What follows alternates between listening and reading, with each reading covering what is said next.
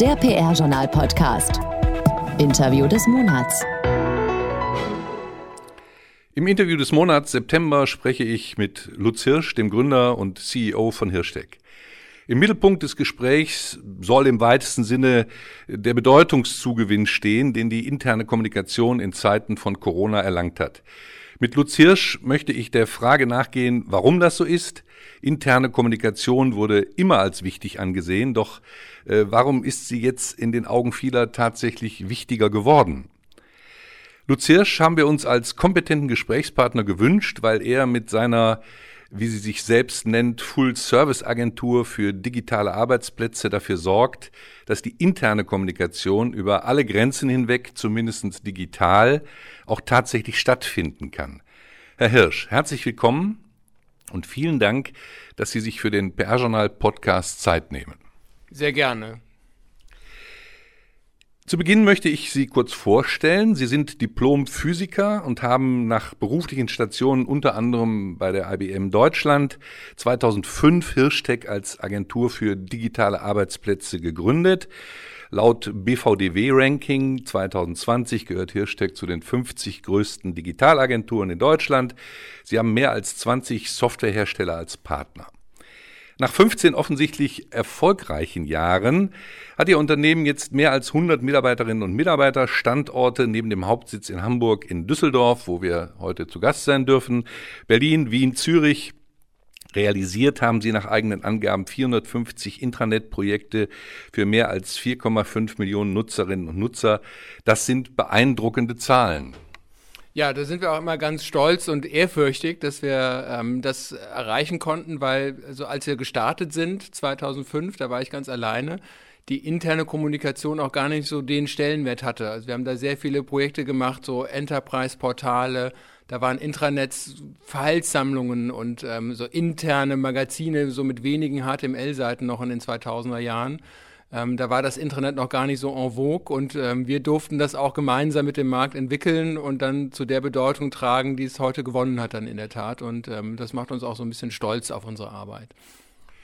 15 Jahre, muss man ja sagen, ein wilder Ritt offensichtlich. Welche Zwischenstationen waren da, haben da entscheidende Weichenstellungen geboten? Das waren im Wesentlichen, ähm, würde ich mal sagen, in der Tat die Finanzkrise. Also als wir äh, so 2005 bis 2008 uns in diesen Projekten mit diesen großen äh, Unternehmensportalen beschäftigt haben, die noch gar nicht so als Intranets positioniert waren, kam dann 2008 die Finanzkrise und hat uns gezwungen, uns zu fokussieren ähm, und uns sozusagen auf ein Themengebiet zu konzentrieren und das zu entwickeln und da auch Spezialisten drin zu werden. Und da haben wir für uns eben auch aufgrund von zwei, drei Kundenrückmeldungen tatsächlich die Intranet-Domäne auch ähm, ausgesucht, weil die Kunden haben immer gesagt, ähm, sie sind ja unsere Agentur, sie sollen uns ja helfen und äh, die Kommunikation zu verbessern und zu digitalisieren. Und da war diese Krise auch eine Chance damals für uns zu spezialisieren und daraufhin uns zu entwickeln ich möchte nochmal noch mal auf diese Anfänge zurückkommen. Und zwar äh, würde mich interessieren, welches Interesse Ihrerseits zum Start von Hirschtech eigentlich im Vordergrund stand. Die digitalen technischen Möglichkeiten, die ja ganz am Anfang waren, auszunutzen, um Menschen digital miteinander verbinden zu können oder eher sozusagen die Idee einer Kommunikation, die Menschen einander näher bringt. Also ging es eher um die technische Realisierung oder um die Idee einer verbesserten persönlichen Kommunikation? Das war so ein bisschen beides. Natürlich, so ich als Physiker habe einen sehr großen Hang zum Verständnis von Technologien und mir macht das immer Spaß und deswegen habe ich auch sowohl das studiert und dann auch für meinen Beruf gewählt, mich mit solchen Technologien zu beschäftigen. Und am Ende meines Studiums waren so die ersten Internettechnologien, die dann auch rauskamen, so Netscape 1.0, Otto.de in der ersten Version. Ähm, und das hat mich schon immer sehr fasziniert. Von daher war das so der, der Impetus. Ähm, und dann kam halt so da die, über diese Interaktionsmodelle, Facebook wurde dann gegründet, die Blogbeiträge wurden geschrieben, dann auch so, es kam mehr Interaktion. Und da habe ich halt eine große Möglichkeit auch gespürt, tatsächlich diese diese, diese neue, dieses neue Paradigma der, der Kommunikation, ähm, schneller, interaktiver, vernetzter zu arbeiten, dann auch ähm, das für mich zu ähm, äh, anzunehmen, auch erstmal persönlich und dann auch irgendwie die Projektarbeit zu adaptieren. Also ich weiß noch, als ich zuerst auf Twitter beispielsweise war, als es rauskam, Ich dachte, ich habe schon alles verstanden auf dieser Welt, was in diesem Metier war und ich habe gar nichts begriffen. Ich wusste nicht, was diese Hashtags da bedeuten, wie überhaupt dieser Stream funktioniert und es hat mich dann halt so gereizt, mich da einzuarbeiten dann auch und das eben für eine Projektarbeit zu nutzen und dann den Unternehmen das nahezubringen, dass man damit auch besser intern mit den Mitarbeitenden sprechen kann dann und das dahin zu übertragen. Das war immer so ein bisschen dieser Brückenschlag dann für mich.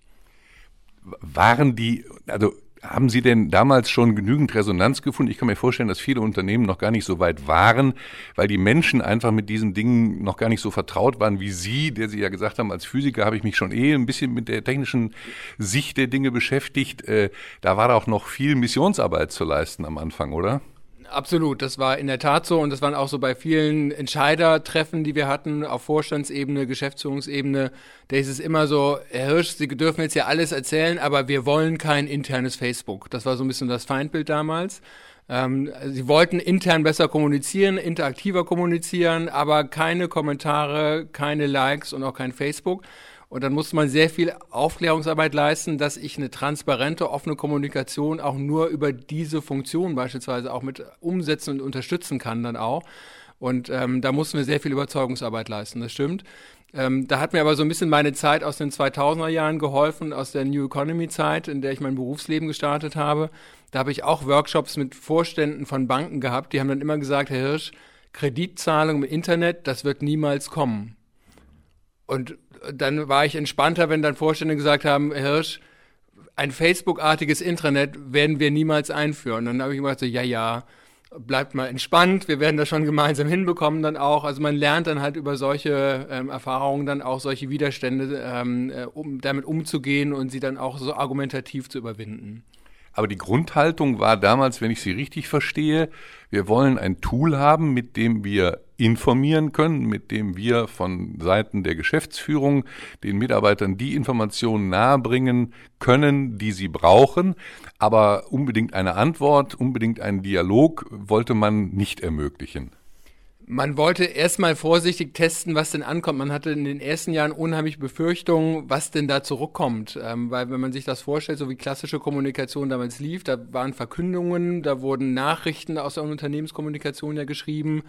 Town Hall Meetings waren vorbereitete Fragen, wo Mitarbeiter Karten bekommen haben, die sie dann irgendwie so präpariert gestellt haben dann auch. Also das war weit weg von Interaktion und spontane Rückmeldung verarbeiten. Und das ist heutzutage natürlich anders, weil Mitarbeitende und auch die Unternehmen und die Vorstände, Geschäftsführer gelernt haben, äh, Feedback auch als Geschenk anzunehmen, damit offen umzugehen, das zu moderieren und damit auch sehr positive Effekte zu erzielen. Und von daher hat sich das schon gewandelt. Aber natürlich, man ist da vorsichtiger damit umgegangen. Ich würde nicht sagen, dass man es nicht wollte. Man hatte aber sehr großen Respekt davor.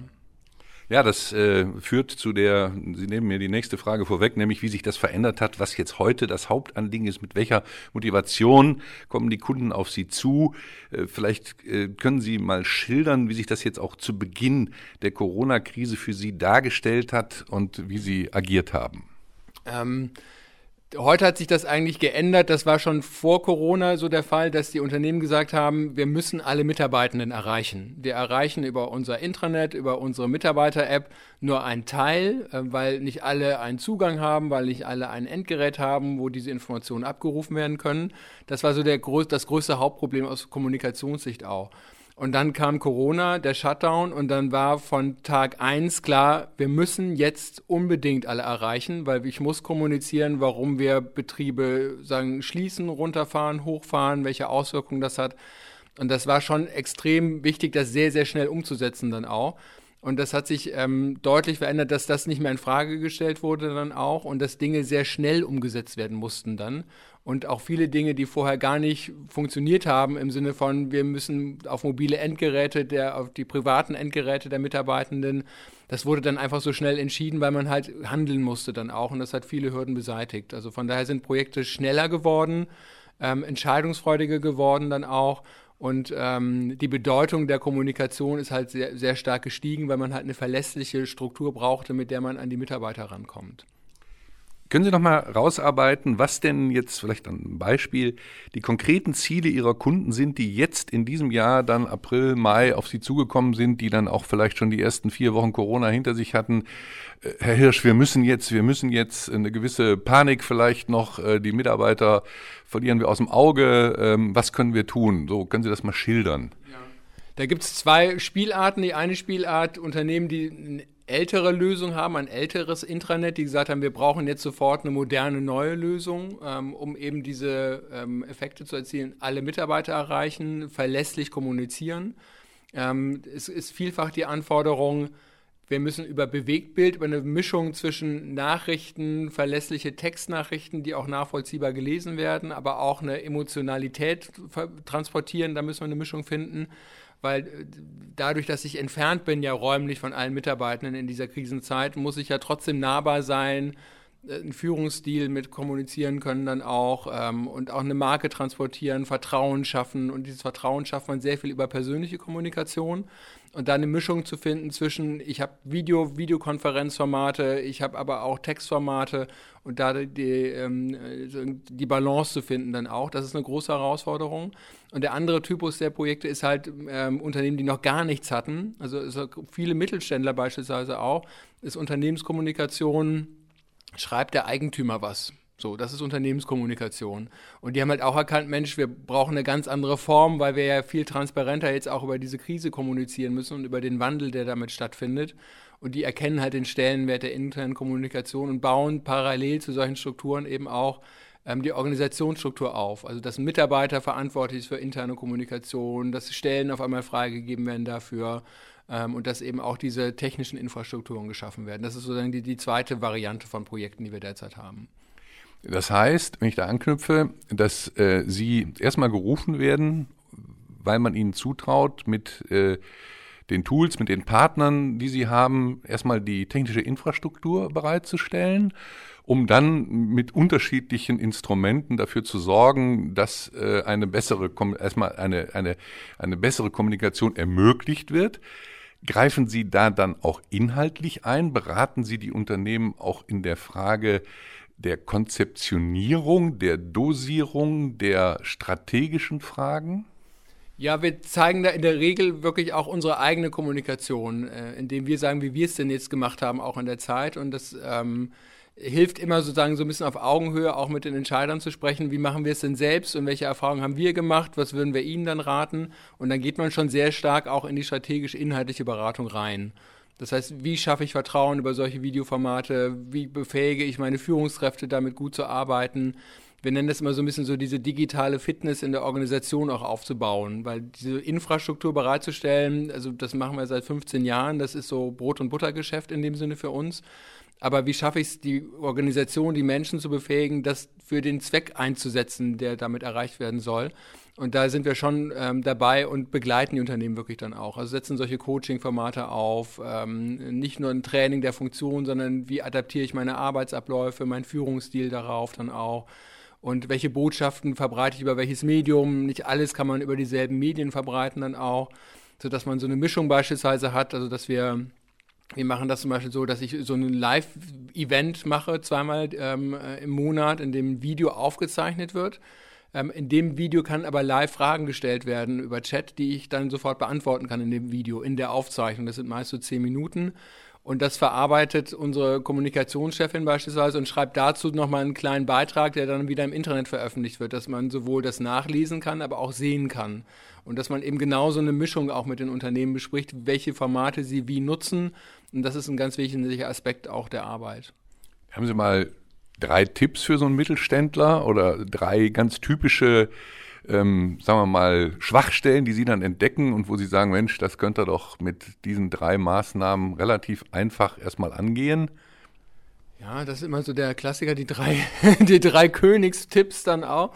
Ähm, wir glauben so fest daran, dass es ähm, äh, oft reicht, schnell eine einfache Lösung einzuführen. Also dass man gar nicht jetzt irgendwie so sich man nennt das im Deutschen also ein bisschen die eierlegende Wollmilchsau konzeptioniert gerade und dann alle Wünsche da reinpackt, sondern möglichst schnell eine gute Lösung, die auch mobil für alle Mitarbeiter erreichbar ist. Das ist das Erste. Das zweite ist, sich trauen, mit Videoformaten zu arbeiten. Und die sollen nicht so gestellt sein, die können ruhig improvisiert sein und die auch sehr stark einzubinden. Gibt es da bei den Videoformaten besonders hohe Hemmschwellen? Absolut, weil man immer sich ja selbst darstellt. Und glaube ich, so auf der obersten Ebene geht das noch relativ gut, weil das die Personen, die handeln, öfters machen und über Videos arbeiten die Ebene drunter, so Abteilungsleitungsebene, Projektleitungsebene, die tun sich schon schwerer mit, weil die sind dann aufgeregt, verhaspeln sich und dann kommen dann auch nicht so genau auf den Punkt. Die muss man schon mehr coachen dann auch. Und da gibt es Hemmnisse, das zu tun. Aber es reicht eben nicht nur, dass das einer macht, sondern es sollten mehrere machen Unternehmen, weil auch die Kommunikation breiter aufgestellt werden muss. Ähm, das heißt, Videos wären ein wichtiger Tipp eben. Ähm, und tatsächlich sozusagen Dinge, der, der dritte Tipp, auszuprobieren und auch die ähm, Chancen zu ergreifen und das Risiko einzugehen, dass Dinge scheitern oder im Sinne nicht funktionieren. Und dann sagt er, habe ich daraus gelernt, ich mache es eben jetzt anders und versuche über einen anderen Kanal dann zu kommunizieren. Also dass man nicht versucht, immer die Königswege nur zu finden, sondern dass ein bisschen so Dinge ausprobiert und dann sich auch ein bisschen justiert, weil jede Organisation funktioniert ja anders. Die Menschen sind anders, es sind andere Werte in der Organisation dann auch. Da muss man seinen Weg finden, aber den muss man durch Ausprobieren teilweise auch finden decken sich eigentlich ähm, oder stellen Sie eigentlich fest, ob sich die Interessen einer Geschäftsleitung, die auf Sie zukommt, tatsächlich mit denen der Mitarbeiter decken, die ja auch eine Erwartung an die interne Kommunikation haben. Oft kommen Unternehmen ja auch, weil eine Unzufriedenheit im Unternehmen zu spüren ist. Wie können Sie oder wie schwierig ist das, das zu synchronisieren? Weil Sie ja deutlich über, sagen wir mal, vielleicht auch manche eng geführte Geschäftsführung oder, oder manche Ansichten sozusagen hinwegschauen. Also Sie ziehen vermutlich den Rahmen immer breiter als die Geschäftsführung, die auf Sie zukommt. Ja, da gibt es in der Tat Diskrepanzen oft, dass die Geschäftsführung ähm, oder die Entscheider, so, so, ist ja nicht immer nur die Geschäftsführung, ähm, ein anderes Bild haben, weil sie auch andere Zielsetzungen haben dann oft und auch auf Nuancen nicht so hören. Und wenn man dann Workshops mit Mitarbeitenden macht, die haben ein ganz anderes Bild. Ähm, und der, der Klassiker ist in der Tat, was man gar nicht so vermutet, dass die Geschäftsführung immer so denken, unsere Mitarbeiter sind ja gar nicht so fit mit diesen digitalen Technologien, ähm, wir überfordern die. So, und wenn man dann mit Mitarbeitenden spricht, die sagen so, überhaupt kein Problem, sondern ich nutze das ja auch im privaten Umfeld, wann bietet mir das Unternehmen das endlich denn mal? So, das heißt, da ist so eine Schere quasi dann auch von Erwartung zu den tatsächlichen Fähigkeiten. Das ist so ein Klassiker und ist tatsächlich immer noch dieses äh, so von Interaktion geben wollen und Interaktion aufnehmen. Ähm, da sind auch unterschiedliche Meinungen dann oft, die man moderieren muss dann.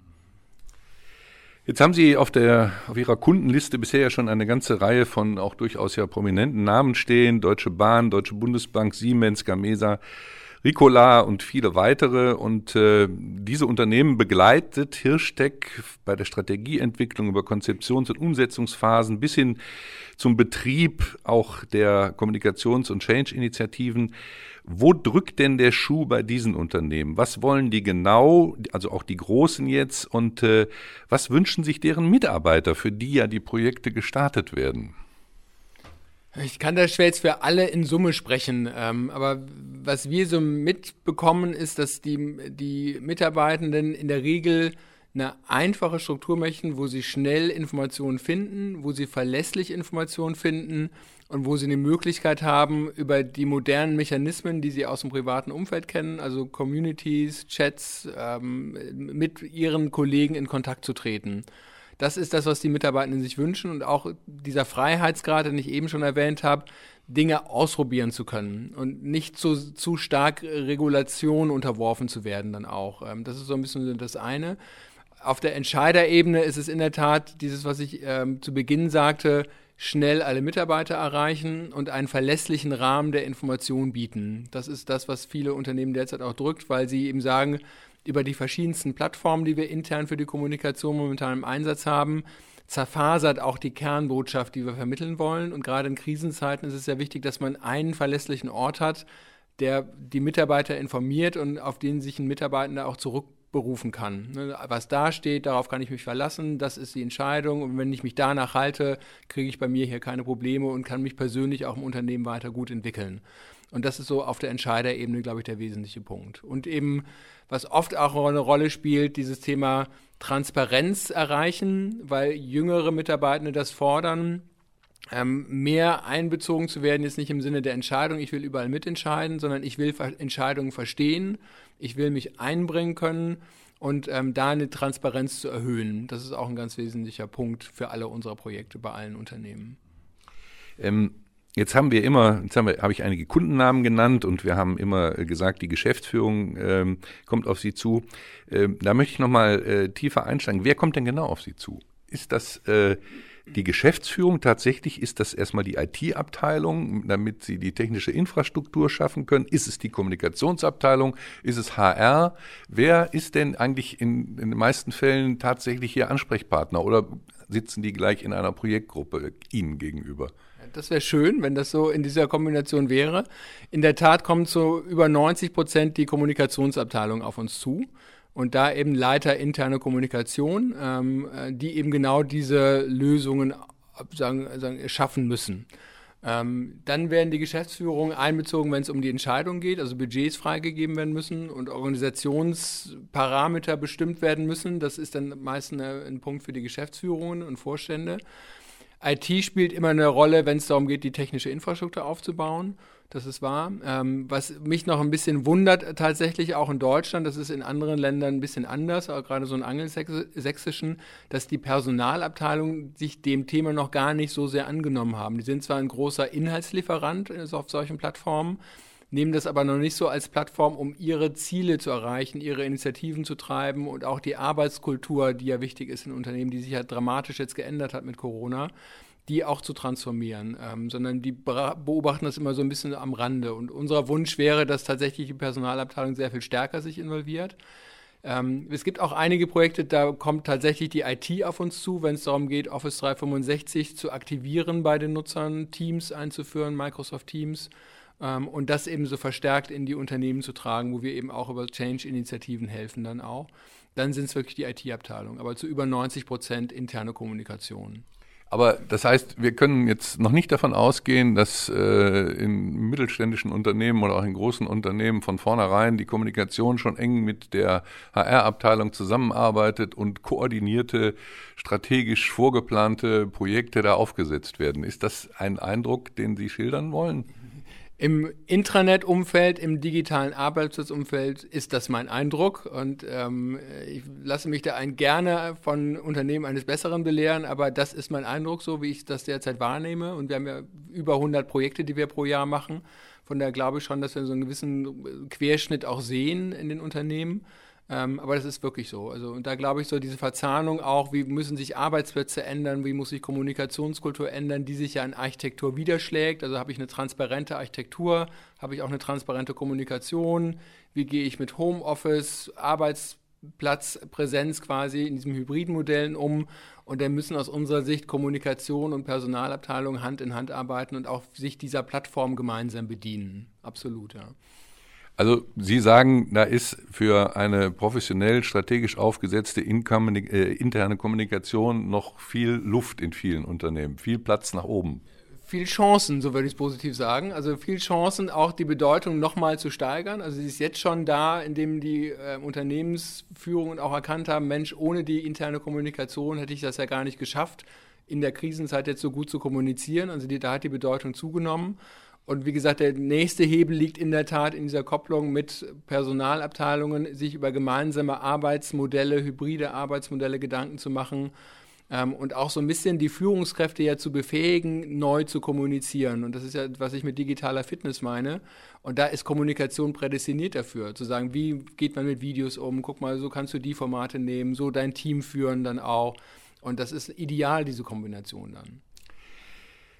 Herr Hirsch, wie messen Sie Ihren Erfolg? Also wann haben Sie ein erfolgreiches Projekt gemacht? Wann haben Sie ein weniger erfolgreiches Projekt? Woran messen Sie das? Woran misst der Kunde das? Äh, können Sie das mal erläutern? Weil das ist natürlich in diesem Raum, ist das so einfach zu messen? Ist das einfach darzustellen?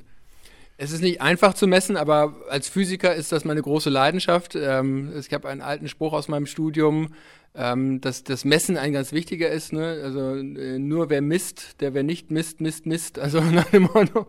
Ähm, das ist ganz wichtig, die Erfolge zu messen, also wirklich auch nachvollziehbar zu haben dann auch.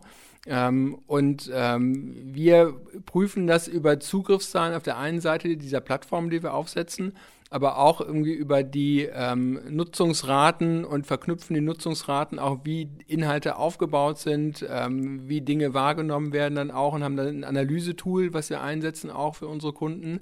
Hört sich jetzt alles sehr quantitativ an. Ja, ist auch erstmal quantitativ, weil das so eine Basis ist, die man hat dann auch. Die kombinieren wir dann immer mit qualitativen, sagen, Schnellumfragen auch, wo wir Akzeptanz auch mit aufnehmen. Und wir können halt ganz deutlich auch teilweise aufzeigen, dass vor unserer Arbeit Plattformen mit 10% Nutzung über alle Mitarbeitenden quasi liegen und nach unserer Arbeit auf 40 bis 50 Prozent aller Mitarbeitenden in der Nutzung hochgegangen sind dann auch. Das ist schon ein deutliche, sagen, deutlicher Indikator. Aber trotzdem muss man es immer noch mal mit qualitativen Dingen auch verbinden. Ähm, aber das ist ein ganz wichtiger Stellenwert. Das ist das eine. Und das andere natürlich, unsere Arbeit bemisst sich daran, sind wir in Time, in Budget fertig geworden? Ähm, ist der Kunde zufrieden? Das müssen wir natürlich auch, Kundenzufriedenheit dann. Aber sind Mitarbeitende mit der Plattform zufrieden? Das ist für uns ein ganz wichtiger Indikator und auch ein Motivator für diese Weiterentwicklung, die wir auch haben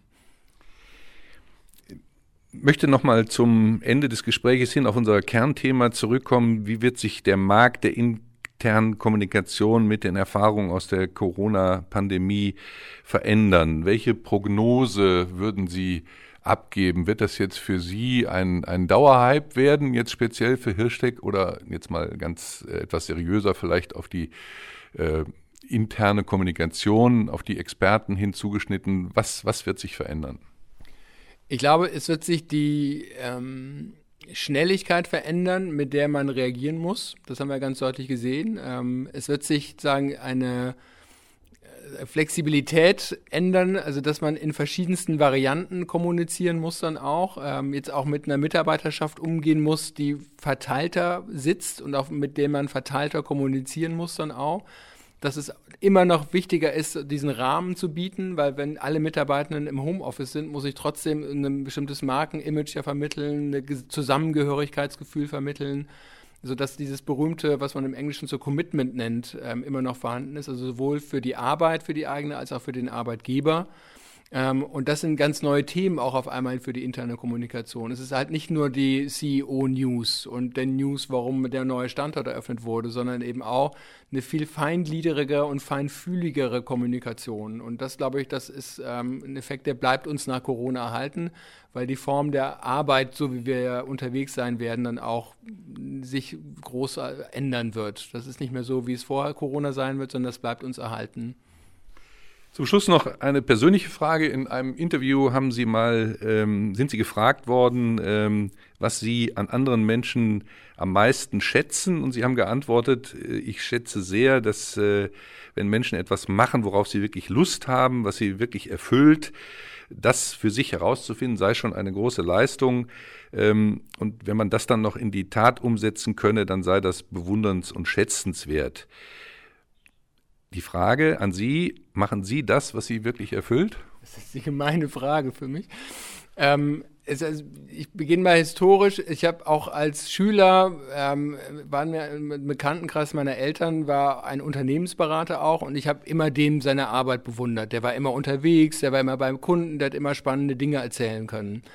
Ähm, und das war für mich immer ein Hauptmotivator, das möchte ich auch mal machen. Ich möchte immer spannende Unternehmen sehen, ich möchte viel unterwegs sein und viel reisen. Und das ist schon, was man geschafft hat natürlich und ähm, was mich auch immer so ein bisschen motiviert und antreibt. Ähm, ähm, natürlich auch sozusagen mit diesen Technologien umzugehen, das hat mir auch immer Spaß gemacht. Man ist aber immer so ein Tick für sich natürlich unzufrieden. Man hat immer eine große Stufe erreicht und man sieht, was man noch weiter erreichen möchte. Man möchte noch mit der Agentur sich weiterentwickeln, man möchte vielleicht andere Standorte noch haben oder noch ein weiteres Wachstum irgendwie so reingehen, andere Themen entwickeln dann auch. Von daher ist man da nie fertig, aber im Prinzip ist es schon so die Domäne, in der ich unterwegs bin, das ist schon meine große Leidenschaft, also auch. Und ähm, von daher bin ich da schon glücklich in dem Bereich, in dem ich bin, auf alle Fälle. Aber trotzdem ehrfürchtig vor dem, was da ist, weil Dinge immer sich ändern und wie man mit Corona jetzt gesehen hat, Einschläge von der Seite kommen, die man gar nicht vermutet hat. Und äh, damit muss man halt umgehen können dann auch. Aber in Summe sagen, fühle ich mich sehr wohl mit dem, was ich mache.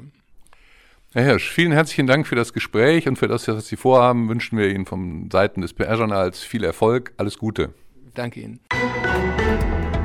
Alles Wissenswerte aus der PR- und Kommunikationsbranche und mehr Jobs gibt's zum Nachlesen auf pr-journal.de. Produziert wurde dieser Podcast in Zusammenarbeit mit All Media Channels, den Audioexperten für Radio, PR und Podcasts.